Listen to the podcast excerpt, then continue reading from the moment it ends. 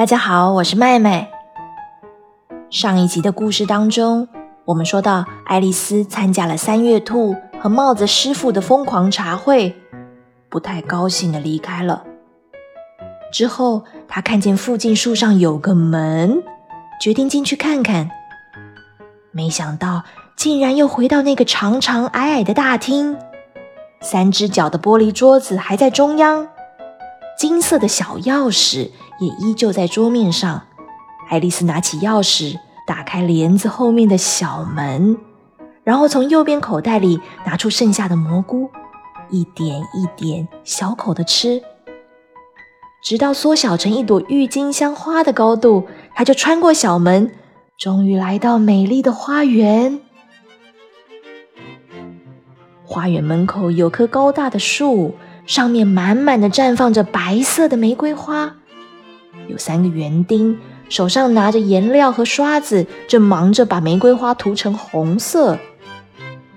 这三个园丁的身体是长方形的，而且薄薄一片，手和脚长在长方形的四个角上，身上则画了红色爱心的图案，像扑克牌一样。爱丽丝觉得奇怪，就问园丁们：“你们在做什么啊？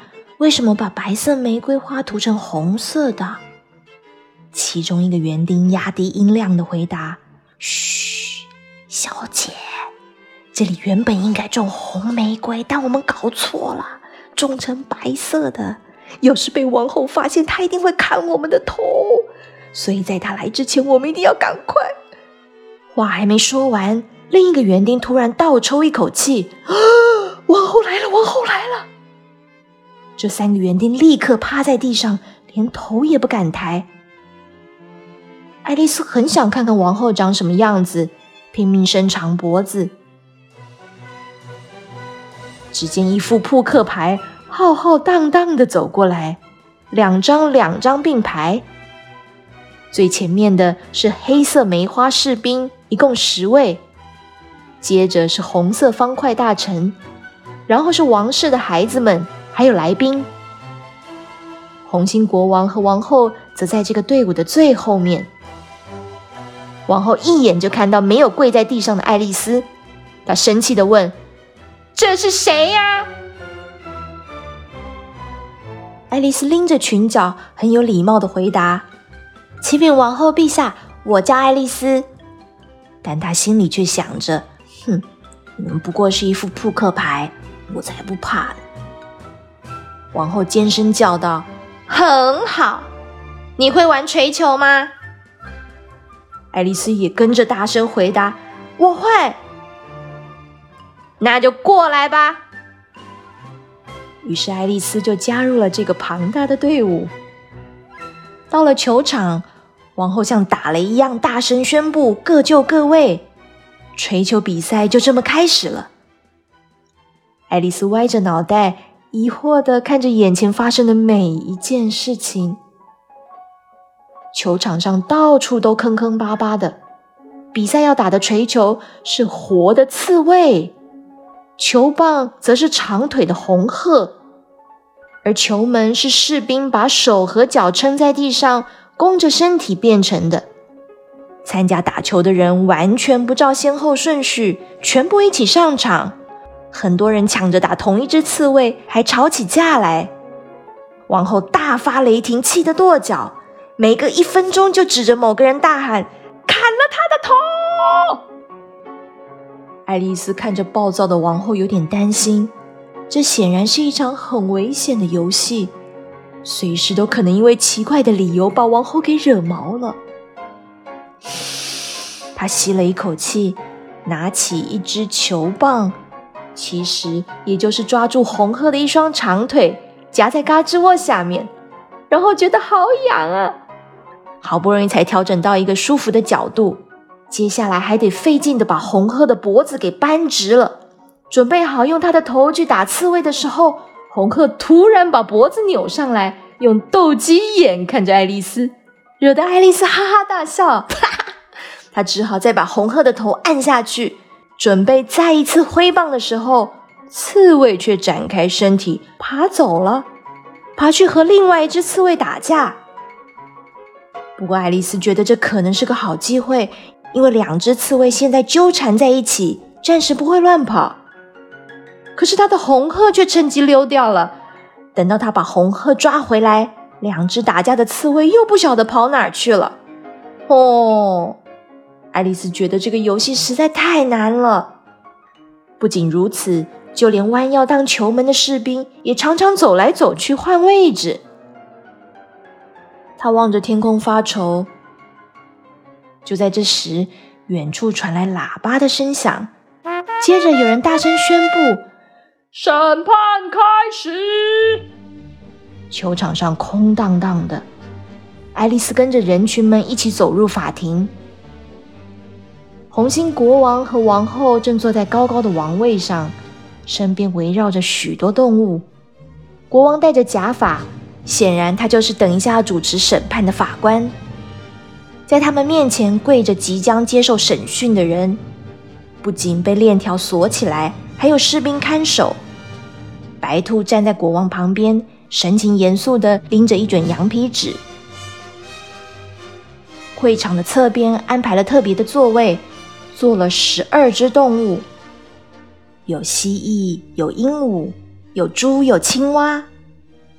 爱丽丝得意的想：“我知道，他们应该就是所谓的陪审团吧。”十二位陪审员都很忙碌的东看西看，然后低头拼命写东西。爱丽丝忍不住批评道：“又还没开始，有什么好记录的？拜托！”最后几个字不小心讲的太大声了，白兔立刻高喊：“安静，安静！”连国王也戴上眼镜。仔细的扫视会场一周，想找出是哪个捣蛋鬼敢在法庭上吵闹。爱丽丝离陪审员们有些距离，却能清清楚楚的看见所有的陪审员都在纸上写下他刚才说的最后几个字：“拜托哦。”有个陪审员甚至写“拜”这个字的时候还少了一横。爱丽丝赶紧捂住嘴巴，免得笑出声来。白兔吹奏喇叭，接着大声宣读案情。夏日午后，红心王后做了馅饼，红心坏蛋偷走馅饼，然后逃跑。白兔念完，国王就转头对陪审员说：“你们可以判决了。”王后插话：“直接砍了他的头。”兔子赶紧说：“还没，还没，证人还没传呢。”于是国王同意传第一位证人。白兔又吹奏了喇叭，喊道：“传第一位证人，帽子师傅。”帽子师傅进来的时候，边走边吃，一手拿着茶杯，一手拿着奶油面包。他说：“陛下，原谅我，原谅我啊！我还没吃完下午茶就被叫来了。”国王不是很高兴，对帽子师傅说：“把你的帽子摘下来。”啊，帽子，这不是我的，不是你的，是你偷的。帽子师傅吓得脸色发白。不不不不不，我是做帽子的啦，这帽子是要拿来卖，没有一顶属于我啊。国王说：“证据呢？拿出证据来。”王后又补了一句：“直接砍了他的头。”帽子师傅害怕的发抖：“陛陛陛下，我只是个又穷又可怜的人呢。”然后再也说不出一句完整的话来。国王不耐烦的挥了挥手：“去去去去去去去，下去吧！”帽子师傅跑得比飞的还快，立刻逃出法庭，连鞋子掉了也不管。爱丽丝有点同情帽子师傅，却发现自己正在慢慢的长大。坐在他隔壁的老鼠说：“哎，你很挤耶，我没办法呼吸了啦。”爱丽丝无奈的解释：“我也没办法控制啊。”老鼠不高兴的站起来，换到另外一边的座位去了。这时候，国王又喊：“传下一个证人吧。”白兔在名单上看来看去。大家都很好奇，下一个证人会是谁？没想到白兔竟然大喊：“传第二个证人，爱丽丝！”哟，我我在这里。爱丽丝好像上课突然被老师点到名一样，马上立正站好，还乖乖的举起手来。她完全忘记自己身体已经变大了，猛地一站起来，把旁边的观众全都打翻在地上。爱丽丝尴尬的说：“对不起，对不起。”然后赶紧把大家一个一个拎起来坐好。法庭瞬间乱成一团，还因此暂停了五分钟。等到再度恢复秩序，国王开始问了：“爱丽丝，你知道这件事情的经过吗？”“我什么都不知道。”国王穷追不舍的问：“一点点也不知道？”“是的，一点点也不知道。”国王在笔记本上快速的写了些什么，然后就看着笔记本念：“法律第四十二条规定，身高超过一零一大楼的必须离开。”大家全都望着爱丽丝。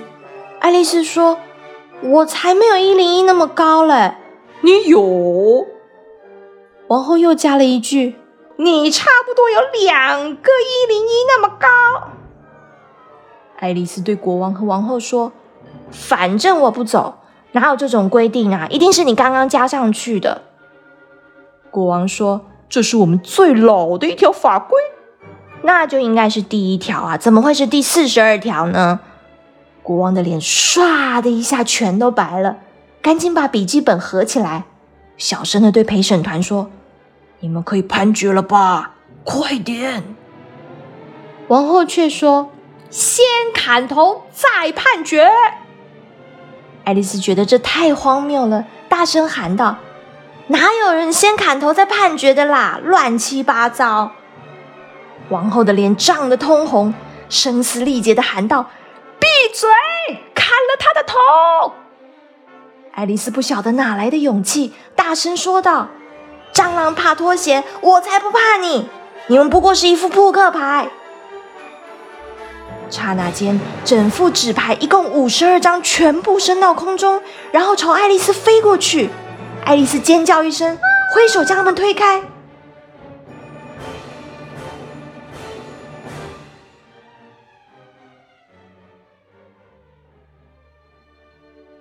爱丽丝，爱丽丝，醒醒！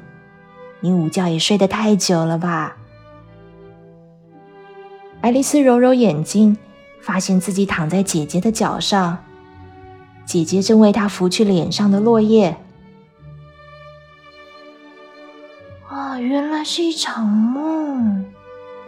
姐，我跟你说，我刚才做了一个怪梦，有一只兔子，它会看表，我追着它跑啊跑，跑到兔子洞里。这么神奇的梦，然后呢？然后我遇见毛毛虫，它给我吃了蘑菇，就会变大变小。还有一只会笑的大猫。小朋友，你喜欢《爱丽丝梦游仙境》这个故事吗？这个经典的奇幻小说是英国作家 Lewis Carroll 在距今大约一百五十多年前写的，直到现在读起来依旧津津有味。在原著当中还有更多有趣的角色和对话，喜欢的话别忘了去找书来看。麦麦也欢迎你到脸书上和我分享你曾经做过的梦，奇幻的、怪异的、美妙的，甚至是让你不高兴的，麦麦都很想听一听。今天故事就说到这里，祝你有个美梦，晚安。